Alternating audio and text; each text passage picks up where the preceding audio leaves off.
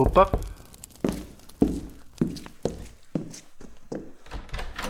Ah, é você outra vez.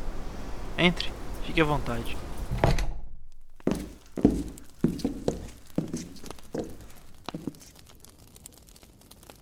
Hoje eu tenho outra história para você. Apenas relaxe, abra sua mente e deixe que o seu coração seja tocado.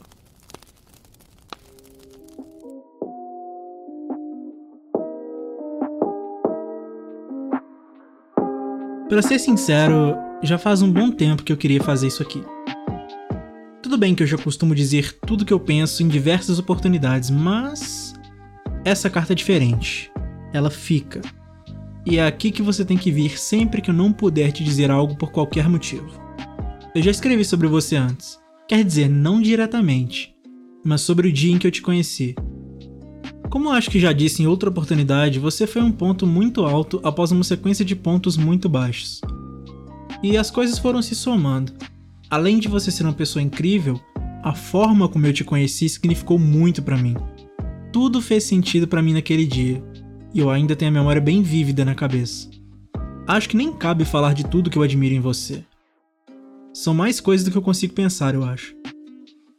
Porque sempre tem aquelas coisas que a gente não consegue traduzir, mas sente mesmo assim, sabe? Aí eu escolhi algumas mais fáceis, mas que ainda dizem muito sobre você. Tipo a primeira delas, a sua espontaneidade. É difícil achar gente espontânea por aí, e eu sempre gostei muito disso em você não estando nem aí para as opiniões dos outros, fazendo o que você quer e o que você gosta.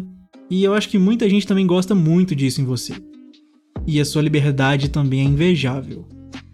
Apesar de às vezes achar que não, eu sou de fato um cara muito sortudo. Não só por ter você por perto, mas simplesmente pelo fato de nós dois nos darmos muito bem e sempre apoiarmos as coisas um do outro. Mesmo que eu não saiba tudo sobre você, já que você faz questão de deixar sempre aquela camada de mistério que acabou também virando uma característica sua. E mesmo que eu nem sempre tenha o que dizer, sempre me vejo muito limitado. Às vezes sem palavras, às vezes só com cem. Enquanto não inventarem algo que faça você sentir exatamente como eu me sinto a seu respeito, espero que minhas palavras e ações bastem. E, se não bastarem, eu sei que você também tem a capacidade de ter uma boa amostra disso pela minha energia como você provavelmente já fez algumas vezes sem que eu percebesse. Bom, não tem forma melhor de terminar do que dizendo a verdade mais certeira de todas que eu disse até agora. Você é incrível.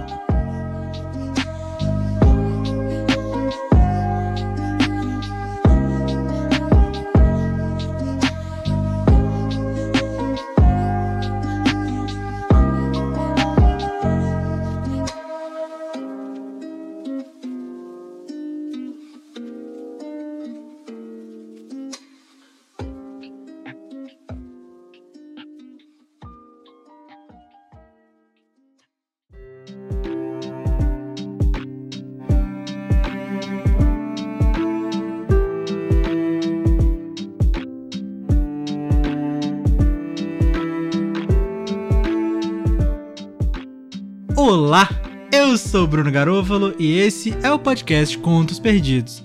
O texto que você acabou de ouvir é a carta anônima de número 8, publicada em abril de 2019. Se você gostou desse episódio, do formato ou do podcast, você pode me ajudar compartilhando nas suas redes sociais ou mandando para as pessoas que você conhece. Esse podcast está disponível na maioria dos agregadores e demais plataformas, então assina o feed para não perder nenhum episódio e, se possível, dá um follow no Spotify porque ajuda bastante. Se você tem sugestões, críticas, qualquer tipo de feedback ou tem algum texto de sua autoria que você quer ver nesse formato, você pode entrar em contato comigo pelo e-mail contosperdidospodcast.gmail.com ou pelo Twitter, arroba garofalobruno, que a gente conversa e faz acontecer. A segunda temporada do Contos Perdidos está sendo temática, então se você tem um texto no formato de carta, pode enviar que a gente troca uma ideia. Como eu sempre digo, outros textos vão ficar para a temporada seguinte, mas pode ir enviando, que quanto mais tempo a gente tiver, melhor. A capa dessa temporada foi feita pelo Gui Simões e a trilha que você está ouvindo agora é do Augusto Diniz. É isto. Muito obrigado por ter ouvido, um abraço, até a próxima e vai na boa.